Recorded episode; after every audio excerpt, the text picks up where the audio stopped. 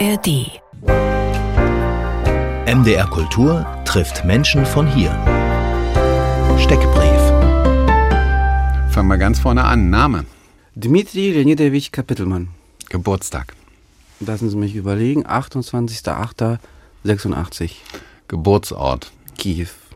Profession. Erzähler. Was treibt Sie an? Genusssucht, Liebe und Moment, ich muss kurz auf meinen. Ich habe das schon mal besser formuliert. Überlebenswille steht auf meinem. Stichwortzettel. Also Überlebenswille, Genusssucht und Liebe. Die Dreifaltigkeit. Mhm. Mhm. Wo fühlen Sie sich zu Hause? Ich würde sagen, am ehesten im Kreis meiner Familie. Und diese ist meist in Leipzig. Welche Musik hat Sie zuletzt berührt? Mm, Es gibt so einen Track von Freddie Gibbs und ähm, Conway the Machine, der heißt Babies and Fools. Und zudem hat der Musikredakteur übrigens geschrieben, haben wir nicht im Archiv rumliegen. Das heißt, Ich habe es aber hoch und runter gehört in den letzten Tagen, weil ich wusste, dass Sie kommen. Mhm. So, und habe irgendwie gedacht, aber lassen Sie uns ganz kurz noch zu Ende bringen, dann Mhm. kommen wir auf, auf Freddie Gibson und in The Machine. Welches Buch hat Sie zuletzt bewegt?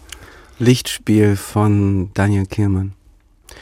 Weil es auch beschreibt, wie brutal und kacke das Leben im Nationalsozialismus war, sogar für die Profiteure.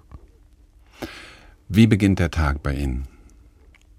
Habe ich das schon beantwortet? Ach ja, mit den 700 ignorierten Alarmweckern meiner Freundin. War meine liebste Stelle. Also gleich gefolgt von Freddie Gibbs und Conway the Machine. Ich habe das also viel gehört und das ist Rap, wo jemand eine, eine große Musikbibliothek hat, also experimentell Rap. Ist es einfach, weil Sie es gerade hören oder haben Sie auch gedacht, ah ja, das passt irgendwie auch auf für mich, ist irgendwie eine Referenz oder so, dass Sie sagen, naja, Sie spielen auch Basketball, Sie machen selber Hip-Hop, ähm, dass das irgendwie zusammengehört? Nee, ich habe es vor allem ausgesucht, weil ich wirklich klatschen geblieben bin auf diesem Track und den, vielleicht kennen Sie das, so sehr höre, dass ich ihn auch höre, wenn ich ihn gerade nicht höre. Ja. Das liegt zum einen einfach in der Instrumentalisierung. Ich finde es einen total spannenden Beat, ein spannendes Soul-Sample. Ich finde aber auch die ganze Pose darin. Also es gibt, gibt ja dieses emotionale, diese kleine Stimme, die singt All I need. Und dann kommen diese zwei Typen, die nach außen hin schon so Alpha-Texte kicken, aber darin eine große Verletzlichkeit ist. Genau, auf den ersten Blick ist es ganz viel Gangster-Rap-Klischee auch. Immer, Genau. immer Bitch und Nigger und so, immer eins nach dem anderen. Und wenn man aber genauer hinguckt, in dem Text ist auch viel so von, von Scheitern und was eben Genau. mit dieser Frau gerade nicht geklappt hat. Und mit den Also, Kindern nicht Ja, klappt. ja. Also genau, ger- gerade Conway the Machine, wenn wir hier noch Raum haben, das zu analysieren, erzählt zuerst, dem wurde halt der Mund zerschossen. Und der erzählt aber, ich habe immer gewusst, dass das klappt mit der Musik, selbst als ich mit einem zerschossenen Kiefer im Krankenhaus lag. Und dann hat er es geschafft, aber was dann passiert ist, dass er sich von seiner Familie entfremdet. Und also all die Emotionen hinter einer Pose von ich bin so stark und so funktional, damit kann ich mich tatsächlich auch zurzeit sehr gut identifizieren. Und das ist eben auch eine der Sachen, die in Rapmusik oft verkannt wird. Also für die einen sind das alles so Actionfiguren, die so Omnipotenz verkaufen, aber für die anderen sind das eben Leute, die ihr Traumata verkörpern. Und dieser Mix ist wahnsinnig spannend. Ich finde den auch lyrisch wahnsinnig spannend und dann durch die krasse Musik eben auch sehr veredelt. Für mich ist das eine Hochkultur. Und das ist eben mit dem Begriff Gangster-Rap, der ja für die beiden auf jeden Fall erstmal als Label kursiert, ist es nicht getan. Nun spielen wir nicht, also können wir da nicht tiefer reinbohren, weil wir nirgendwo in der ARD, das war der, der Musikredakteur, so speziell ist das, was wir hier gerade besprechen, das gefunden hat. 24. Februar. Jetzt geht dieser Krieg zwei Jahre. Ist das ein Tag, wo Sie genau wissen, was Sie ga- gemacht haben an dem Tag, wo Sie waren, als Sie das erfahren haben? Das war noch in der Zeit, wo Sie in Leipzig in der, in der Eisenbahnstraße gelebt haben? Ähm, ja, es ist tatsächlich ein Tag, den ich mit zwei Erinnerungen am ehesten verbinde. Also grundsätzlich grauenhaft, grauenhafter Tag. Obwohl die Truppen aufgezogen sind, obwohl es diese völlig irrsinnige Rede zwei Tage von Putin gab, haben sehr viele, sowohl international als auch in der Ukraine, gehofft, dass, dass das einfach zu wahnwitzig ist, als dass so eine Invasion wirklich passieren konnte. Aber sie ist eben passiert. Und die zwei Erinnerungen, die ich meine, ist zum einen einfach die Bilder von einem bombardierten Kiew, von einem beschossenen Kiew. Ich glaube, vielen ist auch nicht so bewusst, wenn damals die Flughäfen in Kiew eingenommen worden wären, gäbe es jetzt vielleicht keine unabhängige Ukraine mehr. Und ja, stellen Sie sich das vor, wenn Sie aufwachen und Sie sehen, wie Ihre Geburtsstadt mit Raketen äh, beschossen wird. Und die zweite Erinnerung war oder ist ein Telefonat mit einer Freundin, die in der Nähe von Kiew lebt, die zwei Wochen vor der Invasion sich einen Papageien gekauft hat. Trash hat sie ihn genannt. Und ich habe sie äh, bei WhatsApp per Video angerufen. Und dann sitzt sie mit geisterhaftem Blick und sagt, ja, die russischen Truppen haben jetzt Cherson eingenommen, völlig verstört. Und auf ihrem Kopf sitzt aber dieser fröhliche Vogel. Und dieser Kontrast, also Mhm. ne, das Schöne im Grauenhaften, auch das Unschuldige, während das Grauenhafte auf einen zumarschiert, äh, das hat ganz schön, das hat fast noch mehr gesessen und mehr schlimmer wehgetan als die eigentlichen Kriegsbilder. Mhm. Wie geht's den beiden heute? Trash und der Freundin. Ich weiß nicht, wie es Trash geht, aber André zum Beispiel, der Partner von der Frau, von dem ich spreche, ist Möbelhändler und natürlich verkauft sich Möbel nicht besonders gut, wenn man nicht weiß, ob das Land in drei Monaten noch existiert. Ähm, die beiden haben auch ihre jüngste Tochter nach Deutschland geschickt, einfach aus Angst, dass sie mm, vergewaltigt wird, so massenvergewaltigt von den russischen Soldaten. Und äh, naja, das hat eben sehr, sehr furchtbare Dynamiken nach zwei Jahren, weil natürlich ist das Kind jetzt im Ausland und lebt sich hier ein und die Distanz wird größer. Es ist ja mit Millionen ukrainischen Familien so, die geflohen sind, wo die Väter noch im Land sind, an der Front oder arbeiten. Und die Mutter und das Kind leben woanders und entfremden sich. Also dieser Schock darüber, dass es die Invasion wirklich gibt, dieses, dieser Albtraum begonnen hat, äh, der mag zwar verarbeitet sein, aber der Albtraum hat ja nicht aufgehört, ganz im Gegenteil. Mhm. Wie genau verfolgen Sie die Meldung? Also jetzt zwei Jahre später feiert die russische Propaganda gerade Mhm. Avdiivka, dass die Russen die Stadt eingenommen haben, feiern das als Wende in diesem, in diesem Krieg. Wie nah sind Sie so hinter diesen Kriegsmilitärmeldungen hinterher? Ähm, also ich verfolge das oft über das russische Oppositionsfernsehen.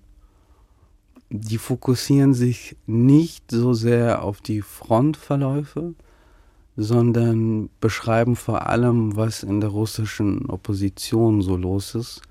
Was mich daran besonders interessiert ist, weil ich glaube, solange es dieses Regime gibt, ähm, sind die Frontverläufe so wichtig, sie sind aber eben zweitens, aber vor allem wird dieser Krieg erst enden, wenn es diesen terroristischen Staat so nicht mehr gibt. Also das verfolge ich eher, den politischen Widerstand in, in Russland. Und ab und zu schaue ich mir auch das russische Staatsfernsehen an und da ist es so, da kommt man gar nicht um die Frontberichte herum. Ich glaube, die Leute können sich gar nicht vorstellen, wie zwangsernährt das russische Publikum mit diesem Krieg wird. Also da wird bis auf die letzte Rakete einem vorgerechnet, wo an welcher, an welchem Teil der Front was abgeschossen wurde, bevor auch nur eine echte Information kommt über die Hintergründe oder auch über andere Geschehnisse. Also die ersten zehn Minuten der russischen Staatsnachrichten sind erstmal so Frontzwangsernährung. Hm. Wie ist es bei Ihnen mit, wie ist es bei Ihnen mit Angst? Im Sinne? Ihre Angst, im, diesen, diesen Krieg vor Augen, im Nacken? Also ich, vielleicht in Träumen. Ich, wie, wie spüren Sie die? Ich weiß nicht richtig, wie, wie soll ich nach Angst fragen, ohne Mhm. irgendwie so therapeutisch zu klingen. Ja. Mhm. Aber mir kommt so vor, als wäre so viel Angst im Umlauf und das ist irgendwie aber schwer, es so, ich, Sie jetzt auf den Kopf so zu, zu fragen, so öffentlich darüber zu reden. Ich weiß nicht, wie Sie es sehen. Naja, ich sehe es so, dass meine Angst auch ihre Angst sein sollte. Mhm. Also wenn die, Das Gefühl habe ich auch, ja. wenn die Ukraine wirklich den Krieg verliert, äh, was glauben Sie denn, wie es, also nicht Sie persönlich, aber damit wird es ja nicht aufhören und andere autoritäre Regime der Welt sehen sich das ganz genau an und fragen sich, was sind denn die Konsequenzen, wenn wir auf alle Rechtmäßigkeit und alle internationalen zivilisatorischen Vereinbarungen scheißen und einfach das Recht des Stärkeren gelten lassen. Mhm. Als ob sich das China, das hochmilitarisiert ist, inzwischen nicht ansieht. Mhm. Als ob sich das ein Iran nicht, nicht ansieht. Also natürlich habe ich irgendwie andere Angst, wenn ich weiß, dass dieses Land, dass mein Geburtsland eingenommen werden könnte und aufhören könnte, so zu existieren. Aber ja, also in, in Halle an der Saal sollte man sich da nicht. Das ist interessant, dass Sie auf den Punkt kommen, dass Sie denken, dass meine Frage beinhaltet, dass Sie eine andere Angst haben, sondern für mhm. mich war es eigentlich ein Reden über Angst, weil mhm. ich selber habe auch Angst. Und es geht darum, eigentlich die Frage, deshalb habe ich das mit dem Therapeutischen gesagt, wie Sie mhm. die Angst spüren. Und gar nicht Sie speziell jetzt mhm. als Stellvertreter für irgendjemand, mhm. sondern als Dimitri Kapitelmann. Also meine Lebensrealität ist permanent mich damit in meiner Arbeit auseinanderzusetzen und die schlimmsten Ängste in gut lesbare Worte zu, zu verarbeiten. Das ist manchmal hilfreich, wenn man zumindest irgendeine Art von Selbstermächtigung spürt. Dann gibt es aber auch Phasen, wo ich denke, das ist das Schlimmste, was du dir antun kannst, die ganze Zeit direkt auf den stärksten Schmerzpunkt zu drücken. Mhm. Wem würde man sagen, drück auf den schlimmsten Schmerzpunkt, damit es dir besser geht? Ich würde sagen, niemandem. Aber wenn wir beim Thema Angst sind, für mich ist es so eine ganz fiese Klammer, dass von Russland aus die autoritäre Gewalt kommt, aber auch von der anderen Seite in Deutschland eine AfD über 30 Prozent kriegt die auf ihre Wahlplakate schreibt, Russland verteidigt sich, Russland führt keinen Krieg. Und ähm, natürlich ist das mega beängstigend. Ich verstehe alle, die nicht zurechtkommen mit dieser Situation, mhm. die sich die Angst haben um ihr Leben. Und um nochmal bei der Frage zu bleiben, also wie, wie würden Sie das machen? Sie sind ja auch für Ihre Zeitungsarbeit, für Ihre Reportagen, Sie versuchen auch dauernd mit Leuten über Sachen zu sprechen, die für Menschen vielleicht nicht einfach sind, darüber zu sprechen. Wie würden Sie danach fragen? Also ich habe besonders diese Reportagen von der Eisenbahnstraße, deshalb habe ich Sie vorhin auch schon darauf angesprochen, so im Ohr, wo es mehrfach darum geht, ich habe versucht, dreimal versucht, irgendwie mit dem Juwelier ins Gespräch zu kommen und mhm. der hat immer noch gedacht, ich bin Zivilbulle. Irgendwie. Und so dieses, da, da komme ich um diese Ecke. Das Fragen nach schwierigen Sachen, wie Sie darüber denken. Naja, ich, ich denke, das ist eine der Grundaufgaben von Autorinnen und Autoren, ähm, über das zu schreiben, was schwierig ist, was widersprüchlich ist. Also, wo, worüber denn, denn sonst? Hm. Sie sind in Kiew geboren und Sie sind mit acht Jahren von Kiew nach Sachsen gekommen. Sie haben einen deutschen Pass, Sie schreiben auf Deutsch, Sie können das sehr, sehr gut. Sie leben in Berlin Mitte in einer Gegend, wo die deutsche Gegenwartsliteratur gerade konzentriert ist. Und ja, da haben jetzt bin ich gesetzlich zu verpflichtet worden. Was, in Berlin Mitte zu leben? Ja, vom Schriftstellerverband. Ach so. Ja. Ironie im Radio schwierig. Okay, dann nehme ich es zurück. Worauf ich hinaus will, ist, dass Sie gerade als ich das jetzt diese Frage nach der Angst gestellt habe, dass Sie direkt das Gefühl hatten, dass Sie auch als Stellvertreter gefragt werden. Deshalb mhm. nochmal ausdrücklich die Frage, wie mhm. finden Sie das eigentlich, wenn Sie ja heute hier sind, so ausdrücklich nach der Ukraine gefragt zu werden mit diesem, mit diesem sehr deutschen Leben auch, was Sie haben? Das ist eine ausgezeichnete Frage. Ich weiß noch vor zwei Jahren, äh, in den ersten Kriegstagen habe ich so unglaublich viele Presseanfragen gekriegt. Und ich war aber so sehr mit meinen eigenen Emotionen überfordert. Das aller, aller, allerletzte, was ich wollte, war, jetzt in die Öffentlichkeit zu gehen und Interviews zu geben. Gleichzeitig, ich, ich konnte auch ganz schwer annehmen, wenn, wenn sich Freunde bei mir gemeldet haben und ihr Beileid bekundet haben, ich hatte das Gefühl, ich verdiene das gar nicht. Ich bin ja nicht da, ich muss ja nicht überleben. Ich bin nicht in der U-Bahn und verstecke mich gerade vor Bomben. Ähm, es hat auch ein bisschen gedauert, ehrlich gesagt, bis ich mir selber den emotionalen Kredit geben konnte, also sagen, natürlich bist du betroffen. Natürlich ist das für dich kein, kein üblicher globaler Konflikt. Ich weiß noch, wie ich so in der, in der U-Bahn sitze und das Berliner Fenster, vielleicht kennen Sie das. Da sind dann so ein paar Meldungen und eine Mhm. Dieser Meldung. Werbescreen in der U-Bahn. Genau, genau. Ja. Und eine Mhm. Meldung war Zitat von Klitschko, also der Bürgermeister von Kiew, der gesagt hat, die Infrastrukturen sind noch intakt, wir haben noch Gas und können noch Me- Medizin zustellen. Und ich dachte, wie noch intakt? Was, was soll das heißen, noch Mhm. intakt? Und ich habe unbedingt mehr Infos gebraucht und weil da eine Welt offenbar zerfällt, die meine ist, die ich kenne. Und in, im nächsten Moment war aber schon so, ein, so eine Werbung für den nächsten Will Smith-Film. Und ich dachte so, scheiß auf Will Smith, ich, muss, ich, ich brauche mehr Infos. Und das meine ich, es ist eben etwas anderes, wenn eine Welt irgendwo zerfällt, die man kennt. Wenn es nicht ein anderes Land ist, das einem fremd ist. Die Repräsentationskultur ist schwierig. Es gibt Leute, die viel, viel mehr wissen. Darauf habe ich auch oft verwiesen. Es gibt Leute, die sind viel direkter dran. Und ich habe ein deutsches Leben, das haben sie absolut richtig, richtig gesagt. Gleichzeitig erinnere ich mich aber da auch daran, gewisse Sprechräume zu besetzen. Also bevor hier Sarah Wagenknecht sitzt und sagt, Putin ist so cool, setze ich mich lieber hin und nehme den, setze mir den Repräsentationshut auf, um die richtigen Dinge zu sagen. Was Sie als, als eine Verantwortung auch empfinden. In gewisser Weise, ja. MDR Kultur trifft mit dem Schriftsteller Dimitri Kapitelmann, der eine ukrainisch, russisch, jüdische, deutsche Biografie hat, als ein Mensch mit zwei Kindheiten. Teilen Sie das eigentlich auch so ein? Erste Hälfte Kinderglück in Kiew und dann ab acht Teil zwei wird es schwierig in Leipzig? Naja, ich würde jetzt Kiew nicht als den Hort der Seligen beschreiben, aber ich würde sagen, alles, was nach unserem Umzug nach Deutschland ist, ist nicht mehr organisch. Da bin ich plötzlich mit so Fragen konfrontiert, welche Sprache spreche ich im Außen, welche Sprache spreche ich im Innen, wie werde ich in dieser Gesellschaft gesehen, offenbar als Fremder. Also all diese Dinge setzen da ein. Ich habe die Folge von dem Podcast gehört, den Marion Brasch mit ihrer Tochter Lena gemacht hat über Juden in der DDR.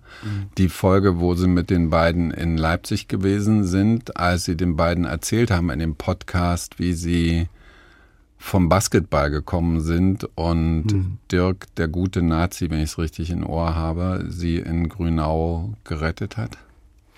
Ja, die echten Heads werden sich erinnern, es gab in Grünau so eine Veranstaltung, die hieß Night Basketball. Ich glaube einmal im Monat. Und da wurde eben gezockt und ein bisschen Hip-Hop aufgelegt. Und äh, die Nazis haben das sehr gern gestürmt. Denen war das ein Dorn im Auge. Und ich bin dahin, habe gespielt und auf dem Nachhauseweg vom Allee Center in das äh, WK8 standen an meiner Haltestelle so, ich weiß nicht, 50, 60 Neonazis. Und ich hätte eine weiterfahren können und dann so nach Hause schleichen können, aber ich habe es drauf angelegt. Und ich hatte damals schon so ein bisschen Flaum und so weitere Hip-Hop-Sachen an. Also ich war schon zusammenschlagbar. Es war schon so der Punkt. Ohne Welpenschutz. Und dann kamen auch relativ schnell ein paar Schläger auf mich zu. Und sagen, denkst du, du bist ein ganz harter? Und äh, haben schon ausgeholt. Und dann kam aber der nette Nazi Dirk und hat gesagt, lass den mal durch. Und der Grund, warum er das gesagt hat, war, dass er und mein Vater, mein jüdischer Vater, so eine Art Hundegassi-Freundschaft entwickelt hatten. Also sein Rottweiler Paul und unser Basset Hound Gina haben irgendwie ganz gern zusammen die Büsche voll geschissen und der hat mich erkannt als den Sohn von seinem Hundefreund und deswegen wurde ich da nicht halb umgebracht, sondern durfte nach Hause gehen. Wie war es sonst da in Grünau? Was sind so erste Assoziationen, wenn Sie an diese Zeit denken? Ähm, ich habe das als eine sehr bedrückende und gefährliche Zeit in Erinnerung. Nicht nur wegen der sehr omnipräsenten Nazi-Gewalt, sondern wegen der grundsätzlichen Negativität, die da geherrscht hat. Also ich, ich bin teilweise in Schlägereien gezogen worden, einfach weil ich lächelnd irgendwo langgelaufen bin. Das hat mich damals auch Jahr um Jahr äh, sehr fassungslos gemacht, dass die Mehrheit das duldet, dass die Nazis das im Viertel immer wieder veranstalten. Ähm, ja, war eine, war eine sehr schwierige Jugend in Grünau, war eine gefährliche Jugend. Und aus heutiger Sicht versuche ich immer wieder, mich daran zu erinnern, dass es natürlich nur ein Ausschnitt dieses Landes war. Und möchte mich davon nicht so sehr prägen lassen, nicht so sehr bestimmen lassen in der Distanz, die man eben entwickelt, wenn man dort als eingewanderter Jude permanent in Lebensgefahr lebt. Sie sind als sogenannte Kontingentflüchtlinge eingewandert und Ihre Eltern haben die Entscheidung getroffen. Also war eigentlich war alles schon klar, dass Sie nach Israel gehen. Mhm. Und dann sind Sie sind Sie nach Deutschland gekommen und wenn ich das richtig verstanden habe, gibt es in Ihrer Familie auch so ein Gepäck für Sie für diese Entscheidung, dass die also so gefallen ist. Wie hat Ihr Vater das begründet? Also dann doch nicht Israel, sondern Deutschland. Also ich, ich müsste mich vielleicht kurz korrigieren, weil wir sowieso schon über die Repräsentationshüte gesprochen haben, die man so trägt. Mhm. Die Erfahrung, die ich da gerade beschrieben habe, jederzeit von Neonazis halb totgeschlagen zu werden, ist natürlich nicht primär die eines eingewanderten Juden. Das ist eigentlich eine extrem ostdeutsche Erfahrung. Und ich betone es auch immer wieder. Also die Stephans und Ganz klar, wir haben hier auch, was ich mit Felix Kummer drüber geredet, wo es diesen Song gibt, 9010 mhm. aus, kennen Sie den, aus Chemnitz? Wir liefen schnell wie die Hasen, noch die Autos waren schneller. Mhm. Ja, Born to be Opfer irgendwie. Oder mit Anne Rabe über die sogenannten Baseballschlägerjahre und so ja. sind, äh, ja, ist. Also das ist eigentlich ja. eine extrem ostdeutsche Erfahrung, die ich beschreibe, aber eben äh, mit dem Hintergrund als jüdischer Kontingentflüchtling in diesen Kontext gekommen zu sein. Und die Gründe, warum letztlich mein Vater gesagt hat, dass es nicht Israel geworden ist, die sind vielfältig. Ich würde auch sagen, je nach Tagesverfassung mal tiefgründig, mal banal. Also ich muss so lachen, weil in ihrem Buch, wenn es um ihren Vater geht, das Lächeln meines unsichtbaren Vaters, geht es dauernd um diese Widersprüchlichkeiten, dass ihr Vater so rätselhaft spricht, mhm. ja, widersprüchlich. Also meine Lieblingsbegründung, warum es nichts mit Israel geworden ist, weil es da keinen Joghurt gäbe. Äh, meine unliebste ist wegen dir, Dima, weil du als Kind einer nicht-jüdischen Mutter in Israel immer ein Jude zweiter Klasse gewesen wärst. Wo ich dann irgendwann mir gewünscht hätte, zurückzufragen, was glaubst du denn, wie ich in Gronau aufgenommen wurde? Und kleiner Sprung in dem Ganzen jetzt hier. Wir haben ihn jetzt so starke Identitätsmarker, reden ja die ganze Zeit irgendwie über Identität angehängt, also ukrainisch, jüdisch, russisch, deutsch, ostdeutsch, Berlin, Mitte deutsch. Aber ich habe das Gefühl, das reicht nicht. Ich habe gehört, wie wir gerade über Rap gesprochen haben und wie sie die Hats einfach so als so ein Wort hier eingeflogen haben, als wäre es super geläufig in der Kultur. Ja, so die Hats und so haben da. Was ist mit Musik? Was mit Popkultur? Ich habe Dima gehört. Ich habe zum Beispiel nicht gelacht gehört von Dima. Was ist das für ein wesentlicher Teil bei Ihnen? Naja, so richtig wesentlich ist er nicht mehr, seit ich so viele Arbeitsverträge habe. Oder Deadlines besser gesagt. Aber. Ja, weil wir eben über Prägen und so geredet haben, da sind wir hm. ja gerade. Für mich ist Rapmusik seit ganz langer Zeit lyrisch wahnsinnig spannend. Ich glaube, das ist für meine Generation das, was für die anderen Gedichte waren. Nur, dass hier eben noch wunderschön instrumentalisiert wird. Ich habe früher sehr viel Musik gemacht. Die Musik hat mich leider nicht so zurückgeliebt, wie ich sie liebe. Äh, ich verbringe immer noch sehr, sehr viel Zeit damit, Musik zu hören. Ich ziehe irre viel Energie daraus. Und manchmal hilft es mir auch, einen völlig absurden Song zu schreiben, um mich dann wieder locker zu machen und ernsthaftere Texte dann für die Zeitung oder für den Verlag zu schreiben. Es ist schon eigentlich die schönste Art, ab und zu mal auszubrechen aus meinem Kopf. Ich habe jetzt hier Sylt auflegen von Dima. Gibt es kurz noch ein Stückchen Kontext dazu? Ja, also es ist nicht nur von mir, es ist auch von meinem Kollegen QL Mo. Ähm, wir haben so eine Spaßcrew, die heißt Fest und Gefahren. Und eigentlich ist die Devise immer nur, dass wir freestylen, einfach Quatsch machen und uns totlachen. Und dieses Lied ist aber aus Versehen ein richtiges Lied geworden. Und das haben wir geschrieben, als es das 9-Euro-Ticket gab und der Untergang Sölz proklamiert wurde.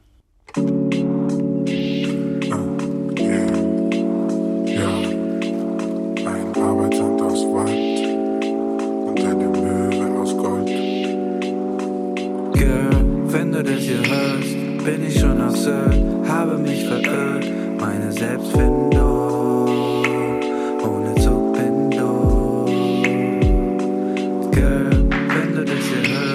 bin ich schon Sylt, entdecken ein Gehör, esse ein Fischbrot. Ja.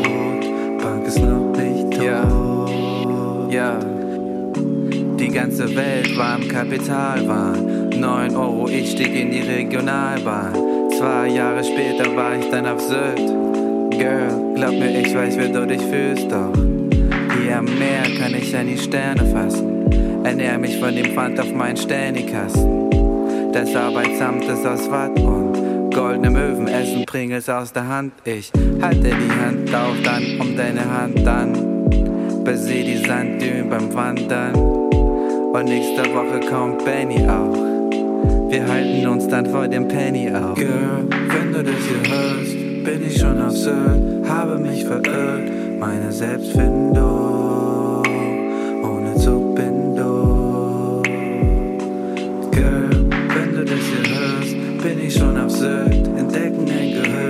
esse ein Fischbrot, Park ist noch nicht tot.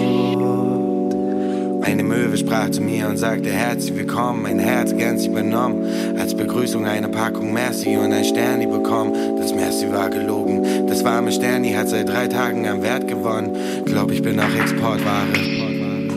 Meine Migration gleicht einem Exodus. 13 Stunden Zauber zog ich leider in einem Hexenschuss.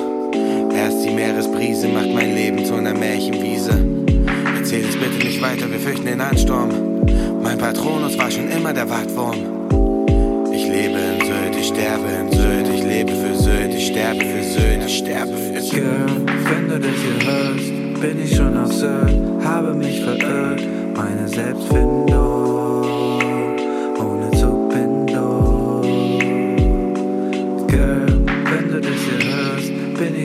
Sylt, entdecken ein Gehör, esse ein Fischbrot, Bank ist noch nicht tot.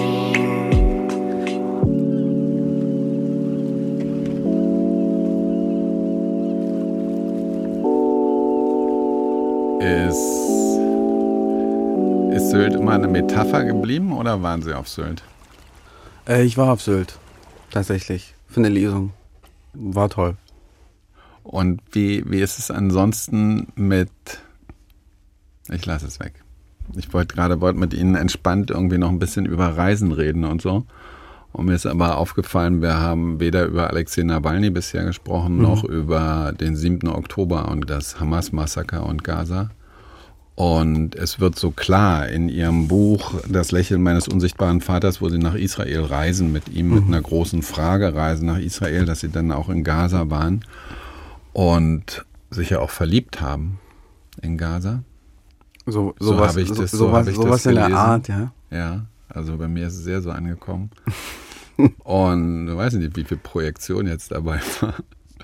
Und also einfach die Frage von vorhin nach dem 24. Februar, 7. Oktober. Was haben Sie in Erinnerung? Dieselbe Antwort, grauenhaft. Grauenhaft. Grauenhaft. Und die ganze Diskussion, die wir jetzt aber haben, darum, also wie positioniert man sich in diesem Krieg, diese krasse Konfrontation zwischen einer klar pro-palästinensischen Position, einer klar pro-israelischen Position. Naja, es ist schon lange nicht mehr der Konflikt klarer Position. Und das, was ich in dem Buch beschreibe, das ich 2015 geschrieben habe, da sind einfach unglaubliche Unversöhnlichkeiten. Also schon 2015 sagen die Protagonisten in meinem Buch, wenn die Araber die Möglichkeit kriegen, dann versenken die uns im Meer. Und im Westjordanland gibt es. Wollten Sie was sagen? Oder? Nee, ich habe mir hier Ähm. nur an der, an der Hand rumgequetscht, weil mir diese Aussage aus Israel so vertraut war. Mhm. So versenken die uns im Meer. Mhm. Ja, und im Westjordanland hört man äh, ähnliche Töne der Unversöhnlichkeit. Und ja, diese Form des Hasses aufeinander, die wir uns, glaube ich, gar nicht vorstellen können, die ist seitdem überhaupt nicht verschwunden, natürlich. Und nun gibt es aber auch ein Hier in Deutschland und es gibt einen neuen Antisemitismus hier in Deutschland und sie, wie auch immer sie schwierig ihre Geschichte ist, bei ihnen steht sehr deutlich dran, dass sie der Sohn eines Juden sind. Mhm. Ja, ich äh, versuche aber auch in jedem Text zu betonen, dass ich Humanist bin. Auch in Texten, also der ersten Woche nach dem Angriff auf Israel, nach dem 7. Oktober, bin ich auf die Sonnenallee gegangen, wo zur Feier des Befreiungskampfes Baklava verteilt wurde. In Neukölln, was also eine Gegend ist, die ganz starke palästinensische mhm. Sympathien hat. Mhm. Und dort habe ich die Süßigkeitenverkäufer und Konditoren äh, gefragt, was sie fühlen, wenn zur Feier von jüdischen Toten Baklava verteilt wird. Und versuche den größeren humanistischen Punkt zu machen, dass es völlig irrsinnig ist, sich gegenseitig so umzubringen. Aber offenbar hat mein Text alleine den Nahostkonflikt nicht beendet. Wie groß ist Ihre Überraschung?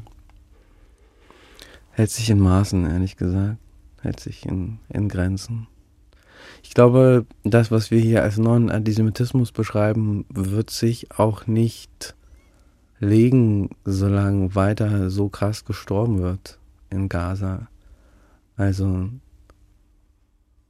wenn meine Familie dort gerade sterben würde, würde ich eben auch frei drehen. Aus jüdischer Sicht ist es eben sehr schwierig, vorher zu wissen, was sind Menschen, die einfach gegen eine humanitäre Katastrophe sich wehren und was sind aber die, die daraus die Vernichtung Israels verlangen. Mhm. Das kann ich von außen nicht sehen. Und es ist schwierig in diesem Klima, sich die Zeit zu nehmen mit dem Individuum. Und einfache Sympathien zu verteilen, weil in Ihrem Buch ist auch davon die Rede, da hat Netanyahu 2015 gerade die Wahl gewonnen und Ihr Vater sagt so deutlich, man muss die Rechten wählen, weil die sorgen für die Sicherheit Israels. Und jetzt ist überhaupt nicht klar, dass Netanyahu für die Sicherheit Israels sorgt mit seinem maximalen Krieg, sondern mhm. Netanyahu sorgt vor allem für die für seine eigene politische Sicherheit und das wird ihm ja auch in Israel sehr sehr deutlich gespiegelt. Also so sehr wie er den Friedensprozess vernachlässigt hat, hat er ganz vieles getan, aber nicht für die Sicherheit gesorgt. Also ich fühle mich auch nicht sicherer dadurch, durch die Art, wie der Krieg geführt wird. Warum soll ich mich dadurch sicherer fühlen? Genau, die einfachen Sympathien funktionieren gar nicht. Was auch immer das ist in der Politik, eine einfache Sympathie, aber ja. Es ist ein, ein Überlegen, wie man mit Argumenten und Gefühlen gleichzeitig in so einer Situation zurechtkommt. Ähm, es gibt einen Kollegen, der hat das neulich ganz gut gesagt, mir ist der Name gerade entfallen. Er hat Hundwolf Schakal geschrieben. Vielleicht können Sie das irgendwann noch magisch äh, ranschweißen, den Namen. Aber er hat in einem Interview. Hundwolf Schakal kann ich dann nebenher machen. Ja. Er hat in einem Interview gesagt, all die Konzepte politischer Solidarität, all die Schuldzuweisungen, all die einfachen Sympathien oder die mitteleinfachen Sympathien, das wird halt alles sehr obsolet, wenn man sich die toten auf beiden Seiten ansieht, wenn man sich die hm. verstümmelten Kinder ansieht, dann sind all diese politischen Konzepte greifen irgendwie nicht mehr. Besat Karim Khani. Ja. Und nun ist auch noch Alexei Nawalny gestorben. Ja. Und in Deutschland dreht sich das Bündnis Wagenknecht um und sagt, bevor die Leiche überhaupt noch bei der Mutter ist, die wird ja nicht rausgegeben. Die Mutter von Nawalny wird gerade erpresst vom Regime. Die drehen sich um und sagen, das darf auf keinen Fall gegen Russland instrumentalisiert werden, um den Krieg nach Moskau zu tragen. Das ist richtig pervers. Ist das für Sie ein Moment gewesen, weil Sie gesagt haben, da ändert sich in diesem Krieg, ändert sich nicht, solange nicht dieses Regime ein Ende hat? Ist es ein, ein Moment von jetzt nun maximaler Hoffnungslosigkeit? Oder ist es ein Moment, wenn Sie die Witwe von Alexei Nawalny sehen, dass es vielleicht auch ein Moment ist, wo, wo es so sein könnte, dass sich was dreht? Also maximale Hoffnungslosigkeit ist rein sprachlich betrachtet ein, interessante, ein interessantes Konzept, weil was wäre minimale Hoffnungslosigkeit? Mhm. Aber davon abgesehen. Ähm, ist ja auch, das ist, ist, ist, hat ja, ist ja der Versuch, der Trostlosigkeit ein Wort zu verleihen. Ne? Ja, ich, ich, ja. Äh, also ich möchte eigentlich gar keine Sprachkritik machen. Ich möchte nur sagen, es ist schon sehr, sehr lange hoffnungslos und dann kommen aber trotzdem Ereignisse. Ja, das ist doch verrückt, oder? Ähm, darauf will ich eigentlich hinaus. Ja. Nawalny ist, ist jetzt ne, auch eine komplizierte politische Biografie, also auch kein Mann für einfache Sympathien, Mhm. aber trotzdem heldenhaft, was er gemacht hat. Der Optimist in mir sagt, okay, der ist, der ist jetzt unsterblich. So, ihr habt ihn jetzt getötet und jetzt ist er unsterblich. Und jetzt habt ihr so richtig Nawalny am Hals. Für immer. Der Pessimist in mir sagt, aha, aber was war denn mit Boris Nemtsov? Was war denn sein unglaublich begnadeter russischer Oppositionspolitiker gewesen, 2017 ermordet? Nee, früher. Ähm, der auch bis ins Haar genau vorausgesagt hat, dass dieses Regime, so wie es aufgebaut ist, nur revanchistisch, imperialistisch irgendwann den Krieg in die Ukraine und in die Welt tragen wird. Genauso ist es ja auch eingetreten. Als er ermordet wurde, übrigens wurden jetzt auch Blumen für ihn niedergelegt, sozusagen in der kollektiven Erinnerung. Mhm. Als er ermordet, als, als Nemtsov ermordet wurde, gab es richtig große, viel größere Demonstrationen und Kundgebungen. Ähm, wo sind wir jetzt? Die, die haben nicht sozusagen gefruchtet.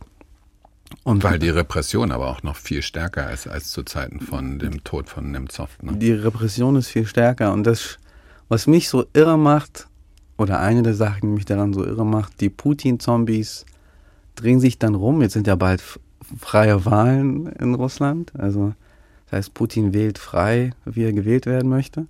Die drehen sich dann um und sagen, ja, aber wer soll es machen? Wer soll es außer Putin machen? Es gibt ja keinen hoffnungsvollen O- Oppositionspolitiker. Und ich, wenn, wenn Sie jetzt das Wort Putin-Zombies benutzen, dann habe ich im Ohr, was ich an anderer Stelle gelesen habe, dass ja Ihre Mutter, ähm, dass Sie diesen Riss ja in der eigenen Familie haben. Also die Putin-Zombies wären ja irgendwie weit weg, aber Sie waren gestern, sind Sie, haben Sie bei Ihrer Mutter in Leipzig noch reingeschaut. Mhm. Und es gibt über Politik, über, über Nawalny werden Sie schwer miteinander reden können, oder? Ja, machen wir auch nicht. Es ist äh, sehr klar, was dann passiert. Also in den meisten postsowjetischen Familien ist es zurzeit so, dass es ein oder zwei Familienmitglieder gibt, die auf die russische Propaganda hereinfallen. Also ich sage auch bewusst Zombies, weil das ist flächendeckend. Für alles, was man argumentativ sagen kann, was den Krieg angeht, sei es was die innenpolitische Lage angeht, gibt es schon ein vom russischen Propagandamaschinerie zurechtgelegtes Argument. Also das schließt sich immer, es ist wie so Treibsand. Man hat eine Diskussion abgeschlossen, dann kommt die nächste. Ja, die russische Propaganda ist einfach sehr, sehr wirkmächtig. Auch darin, dass sie emotional sehr verführerisch ist. Wir sind die Guten, wir sind die Missverstandenen, wir sind eigentlich die, die sich nur verteidigen. Äh, Und je länger man diese Lügen annimmt und glaubt, desto schwieriger wird es natürlich eines Tages in den Spiegel zu schauen und zu sagen, nee, wir haben uns mit Mördern und äh, solidarisiert und für mich, ich habe auch vorhin, als wir über Angst sprachen, äh, darüber nachgedacht, das zu sagen. Ich habe ja von dieser Klammer gesprochen, von da drückt Russland, hier, der AfD auf der anderen hier Seite. drücken die Autoritären und unterstützen Russland. Ich bin es gewohnt, dass die Gewalt, die mich, wegen welchem Hut auch immer, den ich gerade trage, dass die außen ist und mich brechen und vielleicht zerstören will, das kenne ich schon, dass diese autoritäre Gewalt aber im aller, allerinnersten und eigentlich sichersten Zirkel der Familie äh, gut gehießen wird. Das ist äh, super verstörend und auch demoralisierend. So will ich jetzt aus dem Gespräch nicht raus, weil es eine ganz wesentliche Hälfte von Dimitri Kapitelmann unterschlägt, weil selbst in den dunkelsten Momenten dieser Texte gibt es immer irgendwann Stellen, die von was anderem erzählen und mhm. die, die Absurdität des Lebens und was das Liebenswerte des Lebens unbedingt erzählt und sehr viel Menschenfreundlichkeit hat, diese Texte. Und wir haben also sicher über Überlebenswille geredet. Wir haben so ein bisschen Genusssucht haben wir maximal gestreift. Äh, Liebe haben wir noch gar nichts gehabt.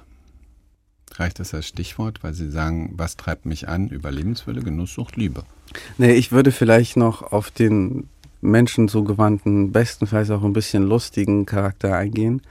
Äh, ich habe nicht das Gefühl, dass die Aufgabe von, von SchriftstellerInnen ist, äh, möglichst viele Fähnchen zu schwingen oder die guten alten Hüte der Repräsentation anzuziehen, sondern in meinen Augen ist die Aufgabe vor allem, die Menschen daran zu erinnern, wie ähnlich sie sich sind. Das war MDR Kultur trifft mit dem Schriftsteller, Journalisten Dimitri Kapitelmann in der Redaktion von Angelika Zapf. Ich bin Carsten Tesch und nächste Woche kommt hier Olga Wosrezova.